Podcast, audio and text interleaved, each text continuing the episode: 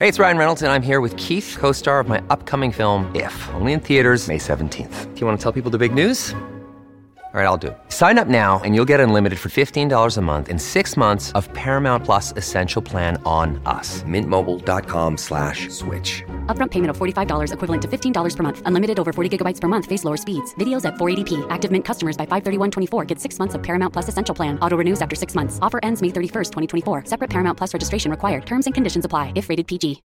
When you need mealtime inspiration, it's worth shopping Kroger, where you'll find over 30,000 mouthwatering choices that excite your inner foodie. And no matter what tasty choice you make, you'll enjoy our everyday low prices, plus extra ways to save, like digital coupons worth over $600 each week. You can also save up to $1 off per gallon at the pump with fuel points. More savings and more inspiring flavors make shopping Kroger worth it every time. Kroger, fresh for everyone. Fuel restrictions apply.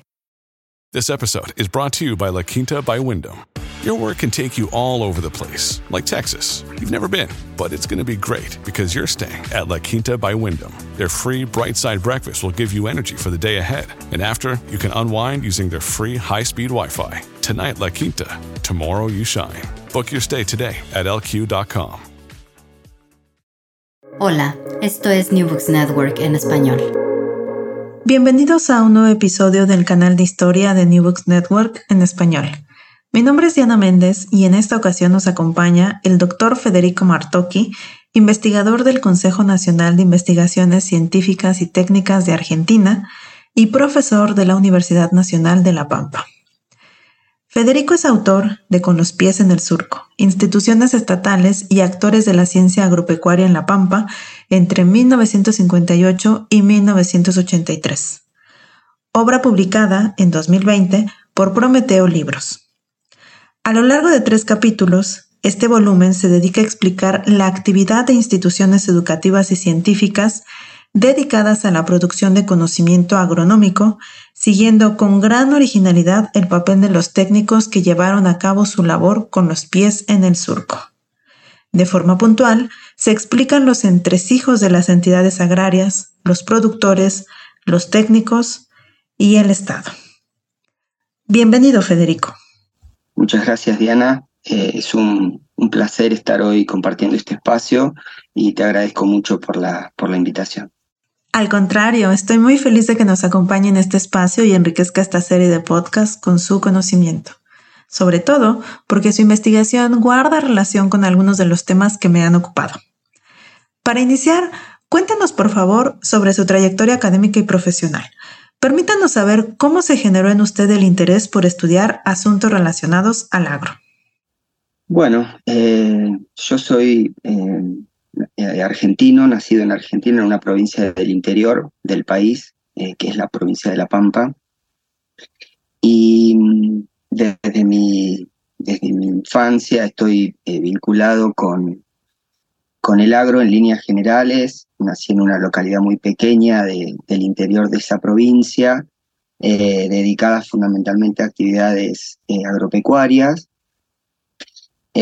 con lo cual los temas vinculados al agro y a los procesos productivos me resultan eh, muy cercanos desde una temprana edad. Eh, luego me fui a la, capital de la provincia, Santa Rosa, eh, y es en la Universidad Nacional de La Pampa donde cursé mi carrera de grado, hice una licenciatura en, en Historia y luego también mis primeras carreras de posgrado, eh, concretamente una especialización y una maestría en estudios sociales y culturales. Em, en, la misma, en la misma universidad. El doctorado em, lo hice eh, a través del financiamiento que recibí del Consejo Nacional de Investigaciones Científicas y Técnicas, o CONICET, eh, y así sí ya lo, lo, hice en, en, la Universidad Nacional de Quilmes, en la provincia de Buenos Aires. ese, ese interés mío por, por los temas del agro también estuvo eh, generado a partir de, del propio proceso formativo. Argentina es un país que tiene una eh, extensa trayectoria en materia de historiografía rural, em, con lo cual, eh, bueno, autores clásicos habían sido ya parte de mis, de mis estudios de grado Eh, y en la licenciatura comencé a indagar fundamentalmente en eh, los procesos vinculados con la, experimentación agrícola, fundamentalmente, y la enseñanza eh, agropecuaria, ya sea enseñanza institucional, es decir, en, en escuelas de agricultura o fundamentalmente en en escuelas eh, primarias dependientes del Ministerio de Instrucción Pública, que luego fue el Ministerio de Educación. Eh, esos, esos primeros contactos me llevaron a reconstruir trayectorias de genetistas, ingenieros agrónomos, tanto argentinos como del extranjero, y fundamentalmente la relación a través de estaciones experimentales y agronomías departamentales con los productores.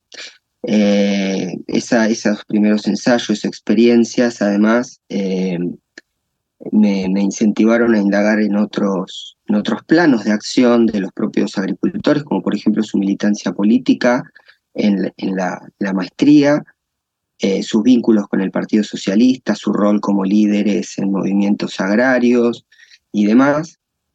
Y ya sí, en la instancia doctoral eh, me concentré más concretamente en los procesos de innovación, en un marco eh, caracterizado por eh, la conversión de ese espacio que era que hoy es la provincia de La Pampa, que hasta 1951 había sido un territorio nacional. Luego puedo ahondar en las particularidades que tenían esos territorios nacionales en Argentina y se va a convertir en provincia efectivamente a partir de ese año.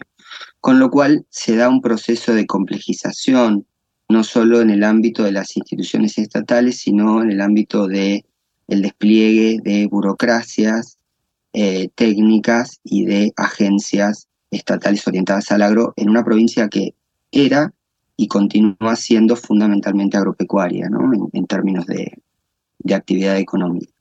Muchas gracias, Federico. Celebro que haya hecho de su tema de estudio las variadas trayectorias de los agrónomos y sus instituciones. Para irnos adentrando al contenido del volumen, ¿podría contarnos sobre el proceso de preparación? Como ya nos hacía saber, primeramente fue su tesis doctoral en la Universidad Nacional de Quilmes.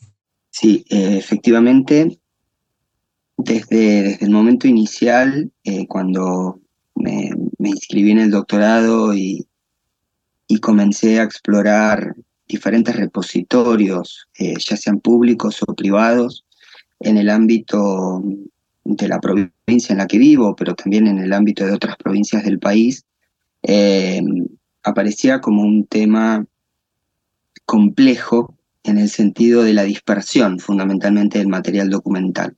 El recorte temporal que, que abarcaba prácticamente toda la segunda mitad del, siglo XX, me llevó eh, por caminos originales en algún sentido, eh, pero también, por supuesto, apoyarme en una extensa bibliografía en torno a estos temas, la organización del, de, lo que fue el proyecto de tesis y luego la tesis, eh, debatía muy directamente con eh, líneas de investigación desarrolladas desde la historiografía, pero también desde otras disciplinas eh, que habían escrito y habían producido mucho material en lo que respecta a eh, ciencia y tecnología agropecuaria.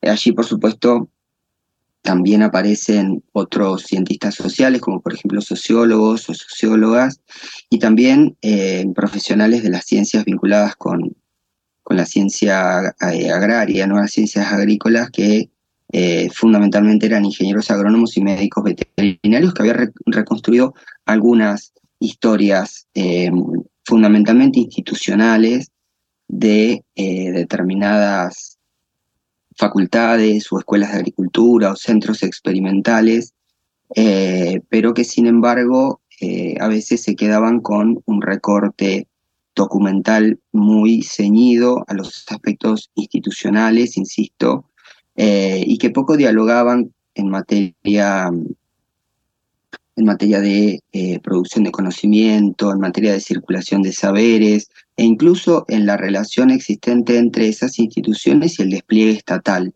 en Argentina y concretamente en, la provincia de La Pampa.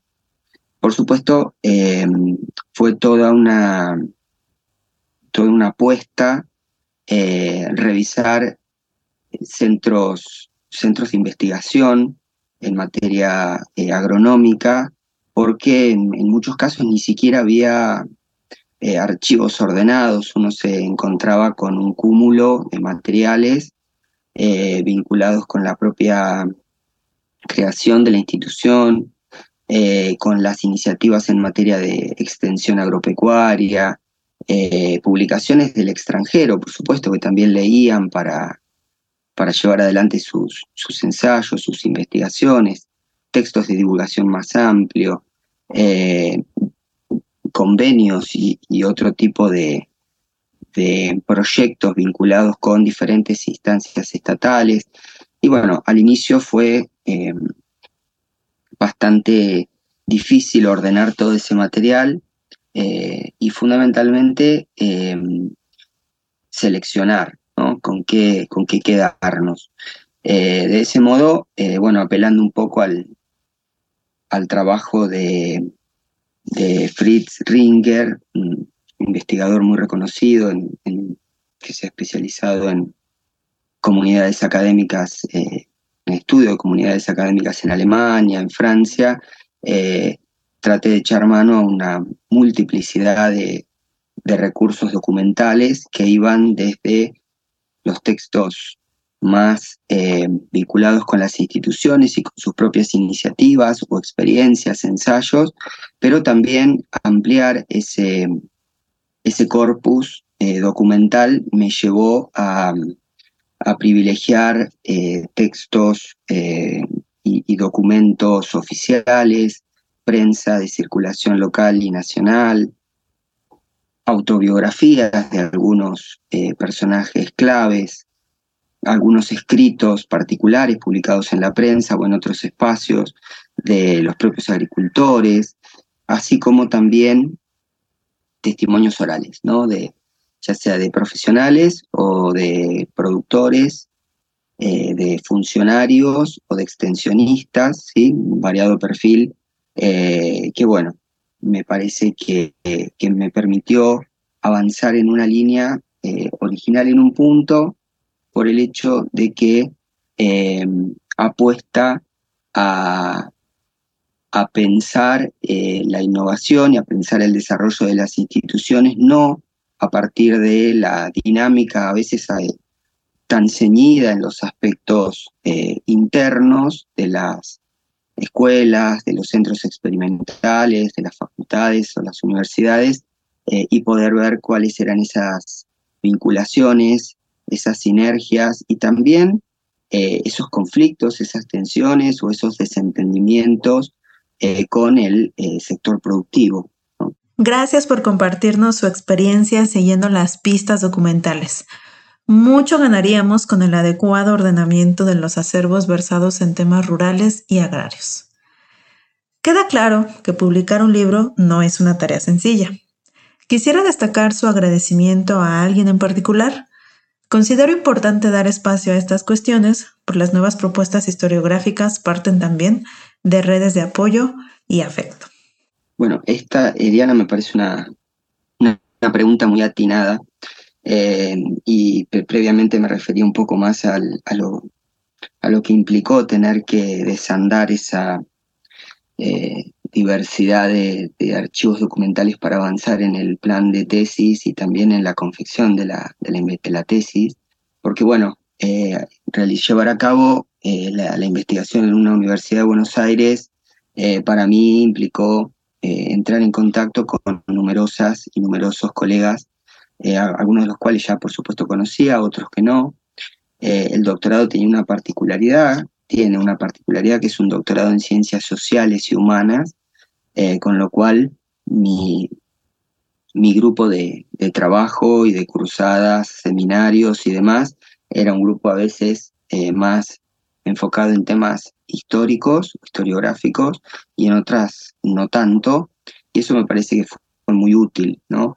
Eh, yo efectivamente mi tesis en 2007, 2017 eh, y en 2018, a partir de una iniciativa muy, muy valiosa de la Asociación Argentina de Historia Económica, que ya desde hace muchos años tiene un, concurso de tesis doctorales a la mejor tesis de historia económica y que el premio eh, que gané en esa oportunidad en 2018 eh, implica la publicación de la tesis. ¿no? Entonces, en ese sentido, mi principal reconocimiento en términos de la posibilidad de publicar esta tesis, si no, no hubiera sido eh, posible probablemente, es a la Asociación Argentina de Historia Económica, a todos sus integrantes, por fomentar este, este concurso de tesis doctorales a nivel nacional, eh, por apoyar, eh, y por supuesto a la editorial Prometeo, porque es la, editorial que publica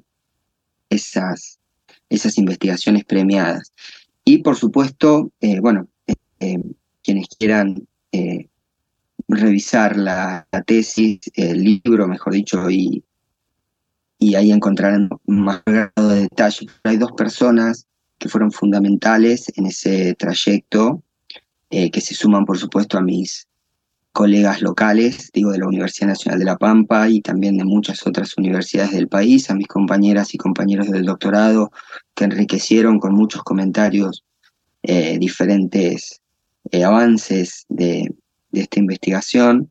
se cuentan, por supuesto, mi director, el doctor Juan Graciano, de la Universidad Nacional de Quilmes, y la doctora María Silvia Dilicia, eh, de la Universidad Nacional de La Pampa, quienes orientaron como, director y codirectora eh, todas las etapas de este proceso. Eh, y querría destacar una persona más, por esto que, comentaba previamente respecto de la orientación del, del, doctorado y las características que tuvo para una persona como yo, que venía con una caja de herramientas más bien enfocada en, en saberes eh, de la historia como disciplina, eh, como disciplina social, que es un investigador eh, argentino también, Germán, el doctor Germán Soprano, quien me llevó a hacer, hacerme preguntas respecto de, bueno, cómo mirar, cómo comprender y fundamentalmente cómo explicar el accionar de, estos actores que yo estaba estudiando, fundamentalmente me refiero a los eh, técnicos, profesionales, eh, expertos, ¿no? Hay una multiplicidad de categorías, pero efectivamente son ingenieros agrónomos, médicos veterinarios, eh, administradores rurales, peritos ganaderos, entre otros, y desde su formación no solo en historia, sino también en sociología y fundamentalmente en antropología, me permitió encontrar o destrabar quizás una apuesta para eh, pensar a los actores a partir de sus propias perspectivas. Luego voy a volver sobre este tema porque me parece que, que impactó mucho en materia metodológica en mi investigación, eh, así que eh, esas serían sumados a, a, muchas y muchos otros colegas más, ya sean profesores, pero también compañeras y compañeros del doctorado quienes contribuyeron a enriquecer la investigación y, insisto, sin el apoyo eh, que aún continúa vigente de la Asociación Argentina de Historia Económica, hubiera sido difícil que este libro viera la luz. Maravilloso. Lo felicito por el merecido reconocimiento que recibió en 2018. Me parece estupendo el papel que estas asociaciones tienen para visibilizar las investigaciones resultado de procesos doctorales. Se trata de una función muy noble.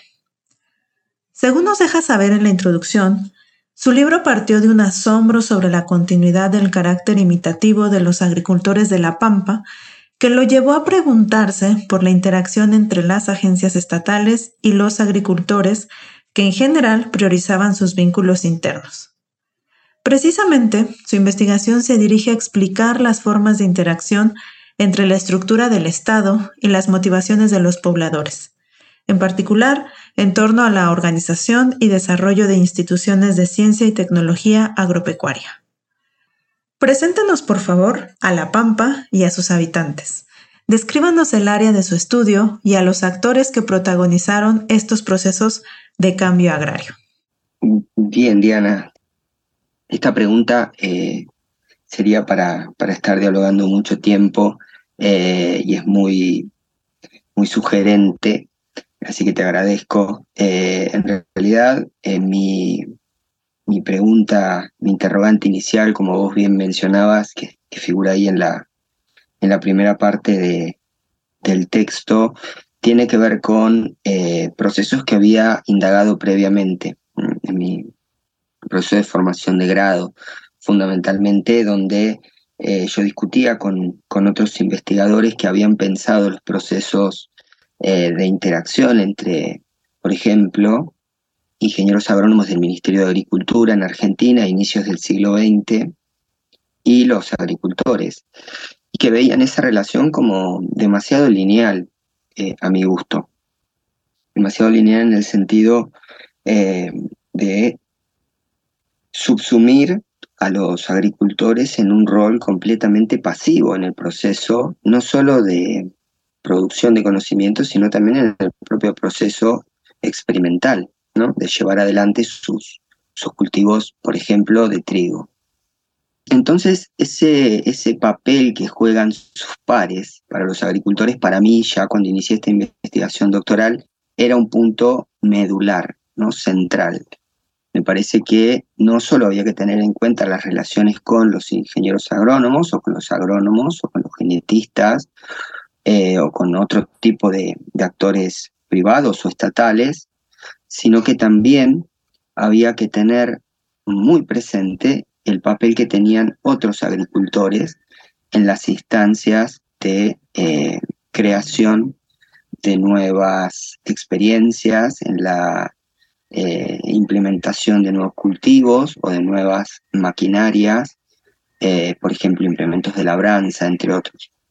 La Pampa, en ese sentido, hay que aclararlo muy rápidamente, forma parte como provincia en la actualidad y desde 1951, pero previamente eh, como territorio nacional.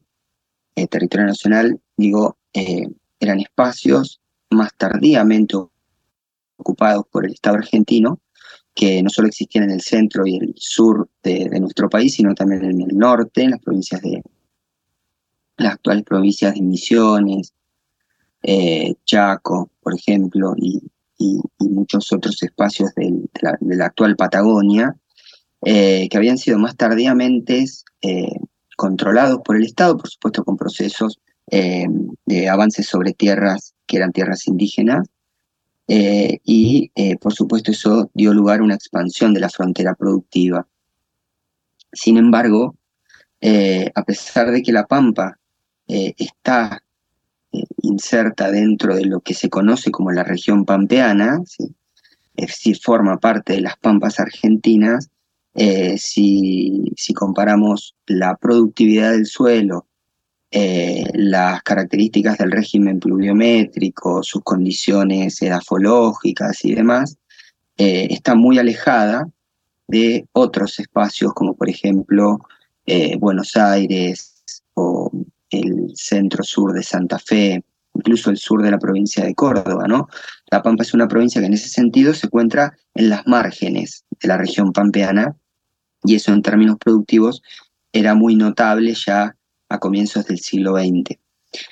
Es decir, que estamos hablando de un espacio que es marginal, eh, un espacio que em, había eh, para la década del 30 experimentado un proceso muy complejo en términos eh, agroclimáticos, un proceso eh, no solo vinculado con el, la deforestación, es decir, la eliminación de una importante masa arbórea eh, que está, está, estaba dada por el monte de Caldén o el Caldenal, que había sido en parte eliminado no solo para explotar la madera como recurso, sino también para poner las tierras en producción.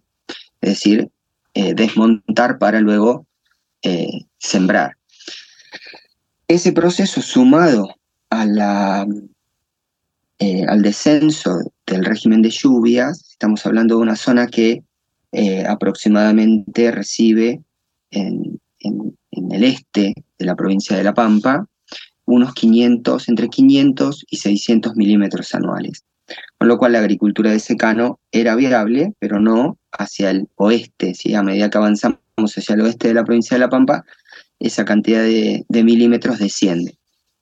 Eh, ahora bien, eh, ese espacio se pobló rápidamente a fines del siglo XIX, pero para la década del 30 y fundamentalmente en las décadas del 40 y 50, es decir, momentos antes del, de que yo tomara este espacio como objeto de estudio en los años 50, había experimentado no solo la crisis agroclimática, eh, y la pérdida de la masa arbórea que mencionaba, sino también un intenso proceso erosivo que por supuesto impactó en términos económicos, pero también en términos demográficos, con lo cual La Pampa pierde población.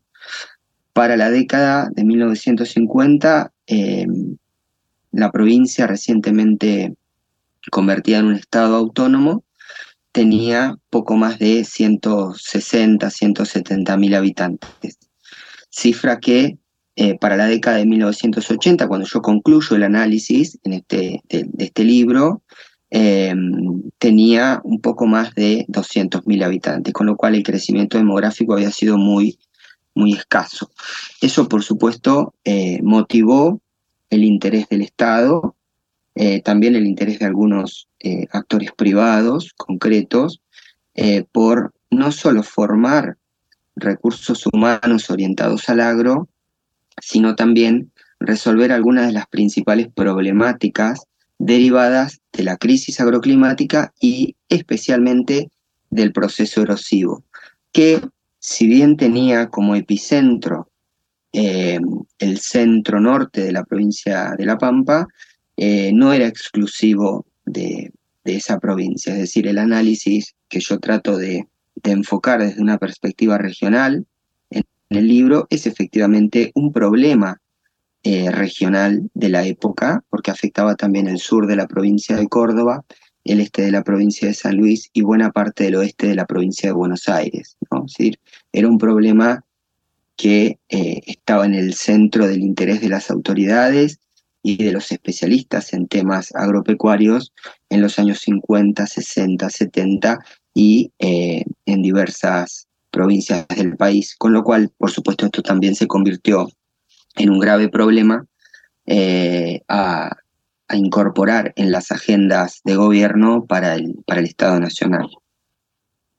Y con esto eh, finalizo, eh, la provincia de La Pampa, a pesar de las iniciativas para no solo frenar la pérdida de población en esas décadas, sino también para eh, complejizar la estructura económica y pasar de una economía fundamentalmente agropecuaria a una economía industrial, eh, bueno, experimentó varias limitaciones en ese sentido y las experiencias de industrialización fueron bastante eh, poco alentadoras, incluso teniendo en cuenta los proyectos y los planes que se llevaron adelante desde el Estado provincial fundamentalmente. Muchas gracias. Ha dibujado con detalle a La Pampa, algo muy valioso para quienes no hemos tenido la oportunidad de visitarla, aunque esperamos hacerlo en el futuro. Siguiendo estos temas, ¿podría contarnos cuál fue el alineamiento entre la generación de saberes y conocimientos con la formación de recursos humanos? ¿De qué tipo fueron los vínculos entre la promoción a la investigación y la enseñanza? Algo que reconozco dota su trabajo de gran originalidad. Bueno, esto, esto mismo que comentaba previamente me sirve como apoyatura para, para avanzar en, esta, en esta pregunta. En primer lugar, eh, muy tempranamente, eh, en ese marco crítico en términos eh, agroclimáticos, que por cierto fue contemporáneo, eh, porque el, territorio nacional de La Pampa debió afrontar esa situación erosiva en los años 30, inicios de los 40, eh, y, digo, fue contemporáneo al proceso del Dust Bowl en Estados Unidos. Eh, de hecho, existieron relaciones oficiales entre el Estado argentino y el Servicio de Conservación del Suelo norteamericano eh, para resolver algunas de estas problemáticas. eh, llevó al, Estado Nacional en Argentina a eh, crear nuevas dependencias eh, del Ministerio de Agricultura orientadas fundamentalmente al estudio de, la problemática erosiva y de la producción en regiones semiáridas, pero también llevó a las autoridades locales que tenían poca o escasa, diríamos, autonomía para gestionar políticas públicas, digo, los, gobernadores de los territorios nacionales eh, no eran electos, sino que eran designados por el Poder Ejecutivo Nacional y no tenían las mismas posibilidades en materia de apoyo financiero para proyectar políticas públicas o para crear instituciones. Con lo cual, eh, los reclamos se focalizaron en la necesidad de crear eh, instituciones a través del accionar del Estado, del Estado argentino que apostaran no solo al desarrollo de investigaciones, sino también a la creación de escuelas de agricultura y o de ganadería y a la formación de especialistas en estos temas. La necesidad de formar a los agricultores eh, se convirtió en un tema de agenda para las autoridades locales, pero también progresivamente lo fue para el Estado Nacional, con lo cual, cuando la Pampa se provincializó en 1951. Eh, uno de los, de los primeros puntos que se resolvió de esos temas que ya estaban en agenda desde hacía más de una década fue la creación de algunas de estas instituciones. Eh, una orientada concretamente a la protección del bosque nativo, eh, del Cardenal, que además había, había experimentado el proceso que antes mencioné, ¿no? De, una pérdida muy, muy notable de su, de su extensión y que eso, por supuesto, también afectaba al, al, ecosistema en el centro del país, no solo en la provincia de La Pampa. Y otra de las instituciones se abocó fundamentalmente a eh, el análisis de, del proceso erosivo eh, en esa extensa región que mencionaba previamente, región interprovincial más allá de que la institución, la, estación experimental eh, se va a crear en, la provincia de La Pampa, va a tener una clara eh, injerencia y, un claro vínculo con no solo técnicos, sino también productores del oeste de Buenos Aires y del sur de Córdoba. Con lo cual, ceñir la mirada, insisto, a, a las dinámicas institucionales no siempre nos permite eh, aprender, es decir, tomar y poder explicar eh, esos vínculos y la creación de nodos de innovación. Por supuesto, esto también asociado a la dinámica de la circulación no solo de, personas, sino también de revistas, publicaciones de extensión, saberes, etcétera, etcétera. Eh, un poco la, esa, esa dinámica eh, por la que preguntabas, Diana, respecto de eh, la, formación de recursos humanos y la creación de instituciones estatales, tiene, tiene esa dinámica en La Pampa, tuvo esa dinámica en La Pampa, y los vínculos que se dieron para, para promocionar las investigaciones y alentar la enseñanza eh, agropecuaria estuvieron eh, no solo forjados, eh, incentivados, promocionados desde las instancias estatales, sino desde la, sociedad en general, en algunos casos también. Concretamente, la creación de una escuela de agricultura y ganadería en un centro de producción ganadero, pero también un centro muy importante en lo que respecta a la conservación del bosque de Caldén eh, había sido claramente una apuesta de la sociedad, incluso con instancias eh, de peticiones y reclamos al gobierno nacional para crear esa institución y tratar de eh, comenzar a resolver algunos de los problemas que experimentaban no solo los productores, sino los pobladores de esa zona. En ese sentido, si bien estas primeras eh, instituciones rápidamente creadas luego de la provincialización van a ser claves porque fueron las que se crearon inicialmente en un eh, espacio que había sido eh, convertido en un estado autónomo hacía muy poco tiempo, también persistieron a lo largo de esa década de los años, de la, década del 50, y sin lugar a duda el punto más importante en esa, en esa materia tiene que ver con la creación de la Facultad de Agronomía de la Universidad Provincial de La Pampa. Esa, esa facultad, además, eh, tuvo eh, otras dos instituciones vinculadas, también dependientes de la Universidad de La Pampa, que fueron la Escuela de Administración Rural y las Escuelas de Peritos Ganaderos, creadas en todos los casos en 1958.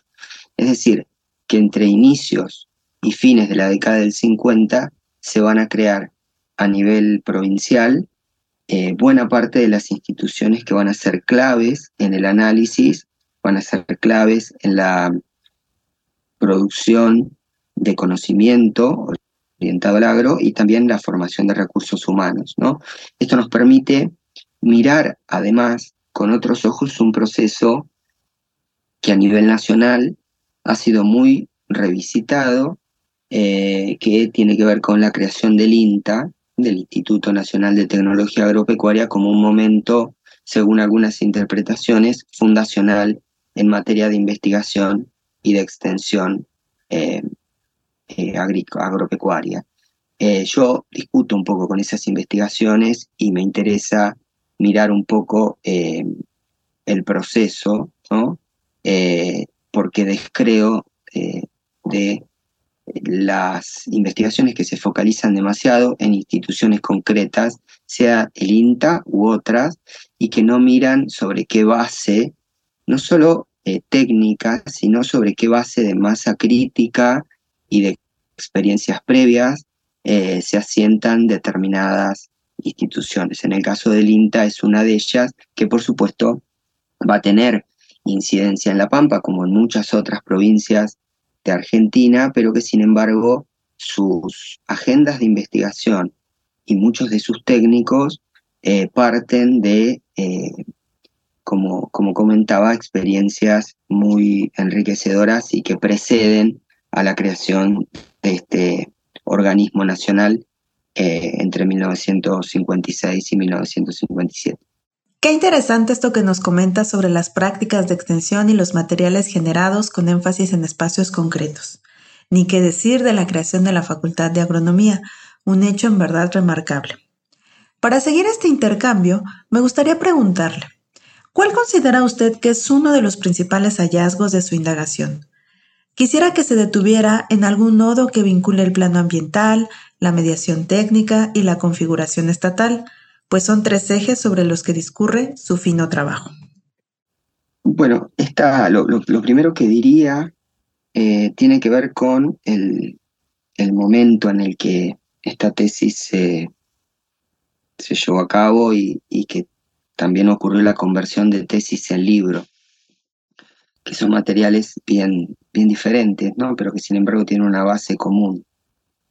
La primera cuestión tiene que ver con eh, pero que se vincula fuertemente con cuál puede ser uno de los principales hallazgos o uno de los aportes del libro, que me parece que pone en diálogo temas que hasta no hace tanto tiempo habían estado un poco, eh, habían discurrido por carriles paralelos, digámoslos así, en Argentina. Tiene que ver con la, la, la historia de los procesos estatales, fundamentalmente los estudios sociales del Estado, eh, las investigaciones vinculadas con el agro en Argentina y los procesos de profesionalización eh, en diferentes áreas del conocimiento, en este caso aquellas vinculadas con las ciencias agrarias. Eh, me parece que la, apuesta por pensar los procesos vinculados con la ciencia y la tecnología agropecuaria eh, no se pueden desvincular de eh, los procesos de conformación de estatidad eh, y de instituciones estatales, con lo cual ahí me parece que poner en diálogo o al menos el intento de poner en diálogo estas cuestiones puede, puede resultar eh, interesante.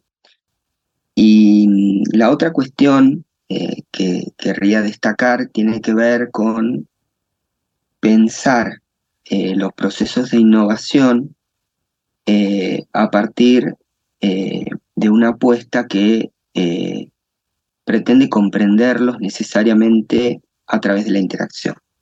¿no? Los procesos interactivos me parece que son claves para eh, pensar los procesos de innovación eh, y por eso esta insistencia en articular, en pasar a nivel analítico de los, eh, del plano institucional a el plano de los actores y viceversa, ¿no? y articular entre el accionar de instituciones científico-técnicas, de autoridades gubernamentales, pero también de actores privados y de productores agropecuarios concretos, con nombre y apellido, ¿no? Me parece que eso es, es muy importante.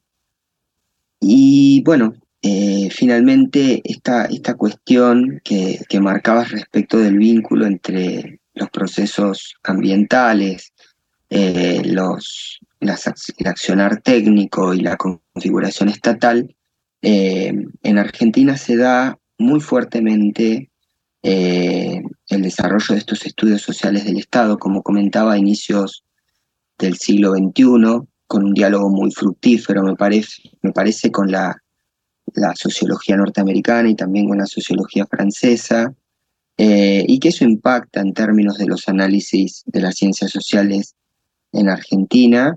Yo eh, hice mi, paso de, del proceso de, de la aprobación de mi carrera de maestría y, del doctorado en ese curso, donde se publicaron muchísimos libros colectivos, pero también individuales en torno a estos temas. Y sin embargo, lo que yo advertía, que me llamaba la atención, es que muchos de los saberes eh, estatales, del despliegue de agencias y de burocracias estatales se enfocaban en, otros, en otras áreas del conocimiento que podían ser eh, la medicina, eh, la, el derecho, la economía, la estadística, eh, entre otras, y sin embargo las ciencias agrarias estaban como menos atendidas. Por lo tanto, me parecía que era muy relevante en una provincia como La Pampa, que había sido provincializada, valga la redundancia, en 1951, tomar en cuenta cuáles eran los temas de agenda y cuáles eran las principales instituciones a las que apostaban eh, incentivar para, bueno, generar eh, recursos humanos para el Estado, para las agencias estatales en, formación, pero también para la resolución de problemas que eran claramente económicos, pero también sociales. Em, y allí aparecen las agencias vinculadas con la producción de técnicos, eh, de, recursos humanos técnicos orientados al agro. ¿no? Eh, entonces, eh, esto me, me, permitía dialogar con los estudios, con, la sociología de las profesiones, incluso en otra clave, pero para analizar lo que otros colegas aquí en Argentina han denominado un, vínculo mutuamente constitutivo entre las instancias estatales y eh, determinadas profesiones. Eh, para el caso de La Pampa, eh, muchas de esas profesiones tenían que ver con la resolución de problemas concretos, la erosión del suelo y la necesidad de acumular la mayor cantidad de humedad provista por la lluvia en el suelo para garantizar no solo las cosechas, sino también el forraje para el ganado era fundamental y se vinculaba también con algunas otras iniciativas en materias de conservación del suelo. Creo que todos esos temas eh, nos traen a un primer plano eh, no solo las agendas estatales y la necesidad de saberes concretos para economía, para una economía en este caso marginal, eh, en ese momento en, Argentina, en, términos de el perfil productivo y también de la producción, eh, y que por supuesto había sido muy impactada por eh, la crisis agroclimática de los años 30, eh, en la que eh, la erosión eólica había sido la principal problemática. Eh, así que bueno, un poco en, líneas generales creo que, que los aportes tienen que ver con poner en diálogo líneas de análisis que habían, que habían estado desconectadas y también pensar de manera eh, transdisciplinar algunas de estas, de estas problemáticas. Muchísimas gracias. Su caso deja ver las virtudes de asumir la investigación de temas entrelazados, aunque con diferentes preguntas, a lo largo de varios años. Otro de los aportes de su libro es sin duda su abordaje metodológico. Me refiero en particular a la incorporación de testimonios de agentes clave en el desarrollo de la ingeniería agronómica y el ámbito rural. ¿Podría hablarnos más a este respecto? Creo que es un tema particularmente valioso, pues los historiadores de la ciencia y la tecnología deben dotarse de herramientas precisas para poder dialogar con los practicantes de disciplinas en las que no se formaron, a la vez de hacer comprensible la profundidad de las preguntas de investigación sobre las que se busca incidir. Dicho de otro modo, considero que su trabajo es rico al entretejer la escala individual con la escala institucional y de política pública. Todo ello gracias a la realización de entrevistas. Bien, la, sí, efectivamente, eh, la apuesta metodológica, como hoy señalaba mm, previamente, está eh, estrechamente vinculado con eh, mi paso por el doctorado en la Universidad Nacional de Quilmes. Eh, y por supuesto con la interacción entre colegas de diferentes disciplinas y también con compañeros y compañeras de otras ciencias sociales. Eh, para mí, en, el momento inicial de la búsqueda y, sistematización de mi corpus documental, era un desafío incorporar las entrevistas eh, en primer lugar, porque mis investigaciones previas había estado más enfocado en fuentes de archivo, eh, había estado más enfocado, entonces decía, en fuentes de archivo y eh, por, el periodo temporal que analizaba, me era muy poco factible acudir a los testimonios orales, ya sean elaborados por, por mí como, como entrevistador o a partir de entrevistas eh, existentes en repositorios locales o nacionales.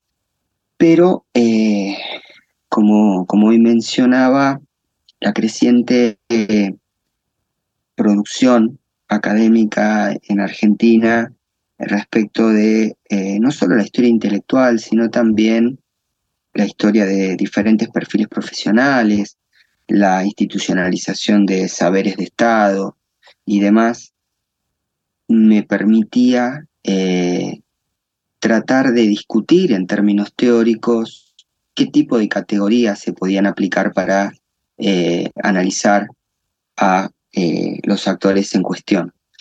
Y ahí apareció una multiplicidad de conceptos que iban desde el propio concepto de intelectual al de profesionales, expertos, entre otros.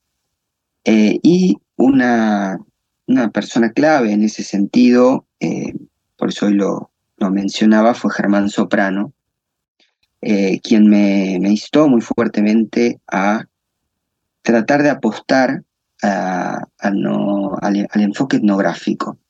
el enfoque etnográfico, que por supuesto no es hacer etnografía, y yo tampoco era ni soy un especialista en el tema, pero sí era una perspectiva que desde la antropología me permitía recuperar la voz de los actores y fundamentalmente la perspectiva de los actores.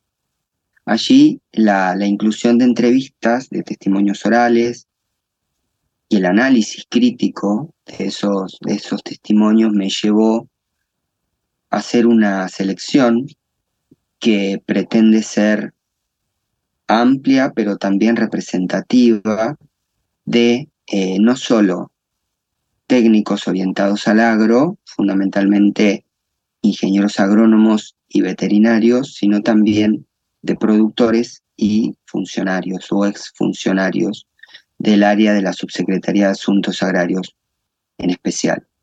La, posibilidad de, intercambiar eh, a partir de las diferentes eh, entrevistas me llevó a repensar no solo algunas categorías conceptuales, sino también a analizar muy críticamente el capital simbólico con el que contaban eh, ya sea los ingenieros agrónomos o los veterinarios en las décadas que yo estudiaba para bueno, hacerse oír frente a los productores agropecuarios. ¿no? Y acá, de nuevo, esta eh, cuestión vinculada con el carácter imitativo de algunas prácticas me lleva de nuevo a poner sobre la mesa de análisis, eh, por un lado, eh, los saberes, por supuesto el papel de los técnicos, pero también la importancia de pensar de manera mucho más capilar esas relaciones, no solo entre em, instituciones y el sector productivo, sino concretamente entre las personas que estaban con los pies en el surco, ¿no? recuperando un poco el título, eh, que son eh, los técnicos y los productores. Eh, las entrevistas arrojan en ese sentido y el enfoque etnográfico concretamente la posibilidad de, de avanzar en esa clave y de enriquecer el análisis histórico, me parece eh, o al menos esa es la intención de, del estudio. Maravilloso. Qué grata experiencia la de conversar con todas estas personas. Siguiendo esta temática, ¿podría decirnos por qué considera que estudiar los procesos de transformación y profesionalización de la ciencia agropecuaria resulta importante para entender nuestro presente e imaginar el futuro? A bote pronto uno podría pensar que la primacía de la agronomía es incuestionable al tratarse de uno de los campos del saber dedicado a la producción eficiente de nuestros alimentos. Pero en sociedades como la argentina o la mexicana, el tema entraña cuestiones complejas sobre la configuración estatal y la conformación regional. Como usted ya mencionó, a esto nos remite precisamente el apelativo de técnicos al referirnos a los profesionales de la agronomía para este periodo. ¿Cuál es su opinión al respecto? Bien, eh, es, una pregunta muy interesante, Diana. Y sí, efectivamente, yo creo que, estudiar los procesos eh, y las dinámicas de, de la profesionalización y la institucionalización de las ciencias agropecuarias eh, es clave para, para, explicar determinadas sociedades, para explicar eh, determinadas posiciones políticas incluso, eh, y también para pensar eh, el futuro de nuestro planeta, ¿no? Creo que a pesar de que, por ejemplo, como mencionaba previamente en Argentina, las investigaciones enfocadas en esos procesos de profesionalización de, personas o de recursos humanos que se especializan en, en estos temas es eh, menor en términos de publicaciones, eh, aparición de papers eh, y de artículos en revistas científicas y demás, creo que es un enorme área potencial porque invita a la, a la lectura crítica de algunos de estos procesos, pero también al diálogo con eh, colegas de otros, de otros países que están atravesando procesos similares. Y a manera de ejemplo, eh, ¿cómo se vincula eh, estas cuestiones con cómo pensamos el futuro, ¿no? el, futuro productivo, pero también el, futuro ambiental? Sin lugar a duda, las personas que definieron y que pensaron apoyaron la creación de las instituciones que estudio en este libro estaban muy interesadas en resolver problemas sociales y económicos eh, que se habían dado a partir de previos procesos productivos, que implicaron no solo eh, la eliminación de una importante masa arbórea, sino también eh, el monocultivo, en el caso de la pampa, del trigo. ¿no? esos procesos habían derivado en instancias críticas para la sociedad de ese momento eh, y había que imaginar un futuro posible y ese futuro posible no era sino a partir de, según sus, sus propios eh, planteos contemporáneos, crear instituciones, incentivar las investigaciones, los estudios sobre el tema, la formación de los agricultores, etcétera, etcétera. En este contexto en el que nosotros vivimos, eh, al menos en Argentina desde la década de 1990, las recomendaciones de sectores profesionales vinculados al agro y por supuesto también de compañías privadas, algunas nacionales y otras transnacionales, ha ganado eh, mucha significación eh, para las personas que se dedican a las actividades productivas, ya sea agricultura o, ganadería. Y eso, por supuesto, hay que pensarlo siempre teniendo en cuenta los procesos históricos. Eh, en, ese, en ese sentido, creo que eh, también diferentes lugares, al menos en nuestro país, no conozco tan de cerca el caso de México, pero pero sin duda eh, el contacto con colegas de ese país me, permitirá avanzar en ese sentido. Lo que vemos en Argentina eh, actualmente también son eh, procesos de deforestación muy grandes para destinar esas tierras, entre otras cosas, a la, a la producción agrícola fundamentalmente.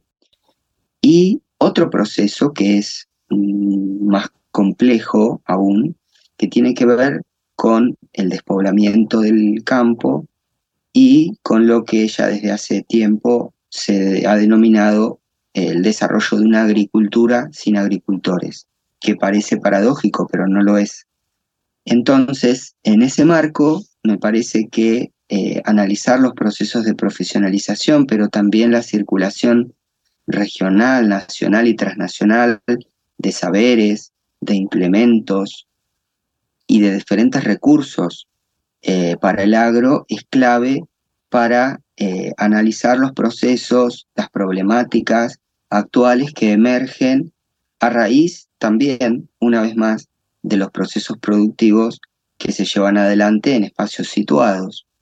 Eh, con lo cual, eso me parece que debería al menos llamar la atención de investigadoras, investigadores, para analizar eh, no solo eh, el siglo XX, sino también procesos más contemporáneos en esa clave. Muchas gracias, Federico. Coincido en que conocer las transformaciones del ejercicio de la agronomía puede ofrecer elementos valiosos para imaginar un futuro en el que la justicia atraviese por todos los niveles de la producción. Pasemos a comentar un aspecto que ha circundado los temas que hemos abordado, pero que puede llevarnos a tejer puentes hacia otras discusiones, por ejemplo, en torno al monocultivo. ¿Cuál diría usted que es la relación de los procesos de innovación agropecuaria de Argentina con la historiografía latinoamericana o latinoamericanista respecto de la Revolución Verde? Ese, ese interrogante, eh, como vos, Diana, habrás podido ver, eh, hoy mencionabas que también te especializabas en, en estas temáticas eh, y fundamentalmente las discusiones eh, a nivel latinoamericano, pero no solo latinoamericano, respecto de la Revolución Verde, como vos habrás visto de manera concreta, no está tan presente en este libro. Y hay una, una razón, me parece o al menos trataré de, avanzar con un argumento que, que creo que explica en parte eh, estas cuestiones. Eh, muchas de las investigaciones eh, que pensaron eh, la Revolución Verde o el impacto de la Revolución Verde en la Argentina se, se focalizaron en una institución concreta, la que mencionaba previamente, que es el INTA, como una institución que opera a manera de gran convertidor de las tecnologías internacionales y, su impacto y su incidencia en materia de investigación, pero también de extensión en Argentina.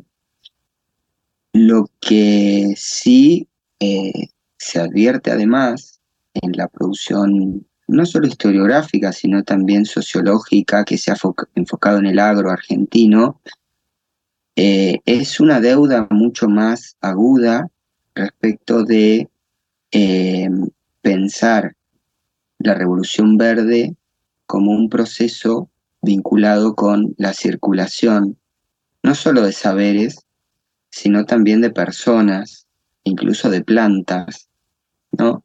semillas, etcétera, etcétera, eh, en clave eh, conectada, podríamos decir, o en clave global. Me parece que en ese sentido, y, tomando incluso algunas investigaciones que me parece que son muy importantes, por, supuesto no son las únicas, pero eh, que han tenido una relevancia muy significativa en otros, en otros espacios y que han analizado muy detenidamente y de una manera muy original estos temas, eh, son por ejemplo las que eh, tomaron como objeto de estudio México o Colombia. Pienso en los estudios de Timothy Lorek para el caso colombiano, pienso en los estudios también del doctor Mario Ceruti o de Netza Gutiérrez Núñez, de Eva Rivas, para el caso de México y por supuesto también los estudios de Wilson Picado para el caso de Centroamérica. Me parece que esa clave de lectura de los procesos vinculados con la Revolución Verde eh, ha tenido hasta el momento, lamentablemente, un menor impacto en los debates historiográficos en Argentina para pensar esos procesos. Eh, por suerte, eh, estamos tratando de avanzar en esa línea.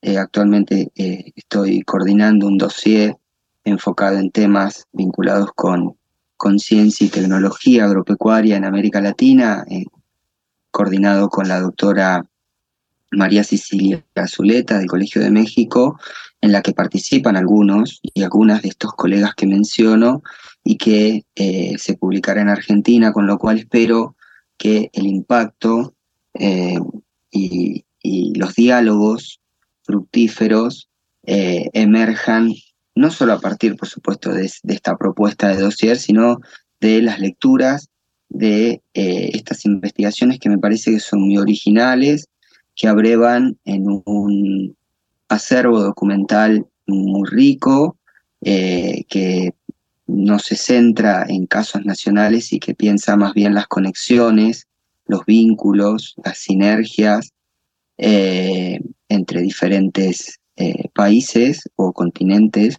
y que claramente al momento en el que yo avancé en esta investigación, todavía en Argentina habían hecho poca mella, habían tenido poca incidencia en los debates y que ahora por suerte los estamos revisitando de manera más concreta y creo que puede, que puede aportar mucho esa clave de lectura de los procesos de la Revolución Verde eh, para el caso de la historiografía argentina.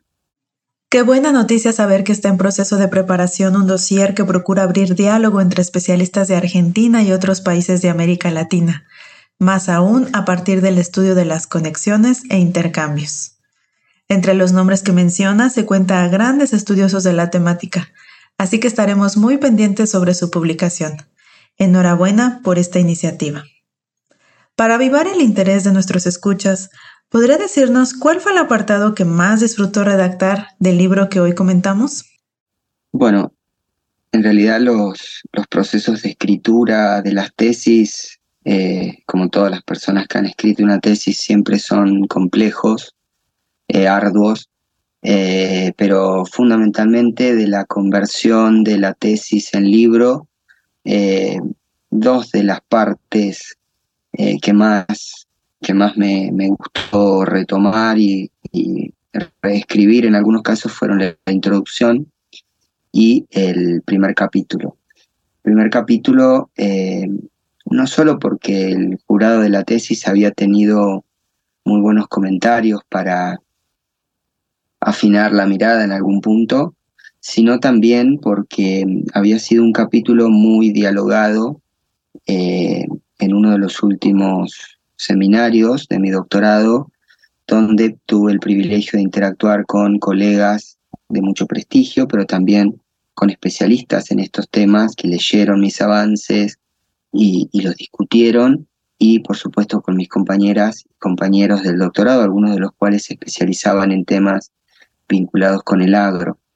Eh, así que, bueno, em, esos, esos dos eh, apartados del libro, sería la introducción y el primer capítulo, me parece que, fueron los que más disfruté, eh, pero fundamentalmente porque estoy convencido de que la producción de conocimiento es un proceso colectivo y siempre que interactuemos y pongamos nuestras ideas a dialogar, y aprueba, según la opinión de, otras personas, colegas y, especialistas, eh, vamos a tener productos mucho más ricos. Así que me parece que esos fueron los que más he disfrutado.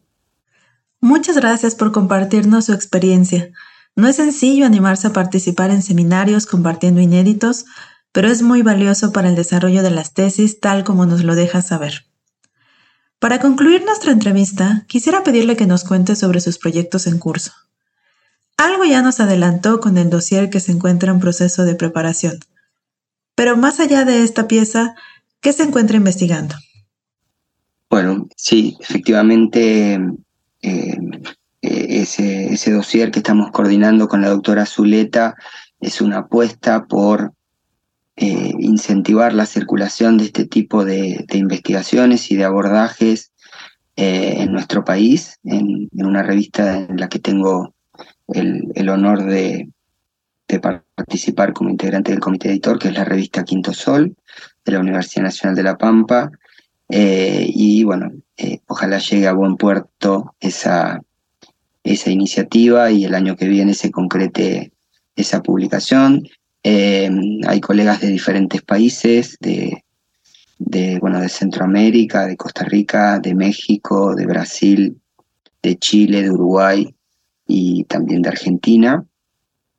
Y con colegas de, Argentina también estoy eh, avanzando en una eh, compilación, coordinándola, que apuesta a analizar en clave regional determinados procesos eh, vinculados con, con, la dinámica rural entre los siglos XX y XXI. Eh, eso eh, en, sentido colectivo, con, muchos colegas, y particularmente más en soledad, pero no tanto, me encuentro también trabajando en un libro que se publicará en una colección eh, aquí en Argentina y que eh, focaliza en eh, el periodo que va aproximadamente entre la década de 1930 y 1955. este último año clave en, nuestro país porque se da el derrocamiento, el golpe de Estado que, que derroca y termina con la con la gestión de Juan Domingo Perón como presidente de la Nación. Entonces, la idea de ese libro es, eh, a partir de algunas preguntas eh, que me parece que son muy valiosas, desde planteadas ya desde hace tiempo, desde la historia ambiental, pensar procesos vinculados con la dinámica productiva y más concretamente con eh, iniciativas conservacionistas, ya sea en materia eh, de suelos, pero también en materia de conservación de los bosques. Entonces estoy analizando concretamente el plano nacional y el plano regional, esa región de todo el centro del país que hoy caracterizaba y que no es solo la provincia de La Pampa, y cómo desde la gestión eh, peronista, que se inicia en 1946 y culmina en 1955, se van a eh, abordar algunos temas que efectivamente el gobierno de Perón heredó, problemáticas concretas como la erosión del suelo y la pérdida de masa forestal eh, y cuáles fueron eh, las iniciativas, pero también las limitaciones en ese, en ese periodo temporal para atender desde el Estado algunos de esos, de esos problemas. En líneas generales, esas serían un poco las, las investigaciones que me, que me encuentro realizando. Muchísimas gracias, Federico. He disfrutado nuestra conversación. Le deseamos mucho éxito en la realización de sus proyectos colectivos e individuales. Aprecio en verdad la gentileza con la que ha respondido a mis interrogantes. Estoy segura de que su conocimiento y sensibilidad por el tema animará a que nuevos lectores se acerquen a este volumen, además de que todos tenemos en mente a Argentina gracias al Mundial. A quienes nos escuchan les agradezco su atención y hasta la próxima. Bien, Diana, muchísimas gracias. Eh, yo solo quería eh, reiterar mi agradecimiento eh, para vos por esta excelente, excelente iniciativa para, para difundir diferentes investigaciones. te agradezco también las felicitaciones por, por el campeonato. Hoy acá en Argentina es un día muy especial y, y bueno, ojalá también permanezcamos en contacto y estas eh, conversaciones se, multipliquen con vos y muchos y muchas y otras colegas de, de diferentes lugares de, de América Latina. Gracias por escuchar New Books Network en español.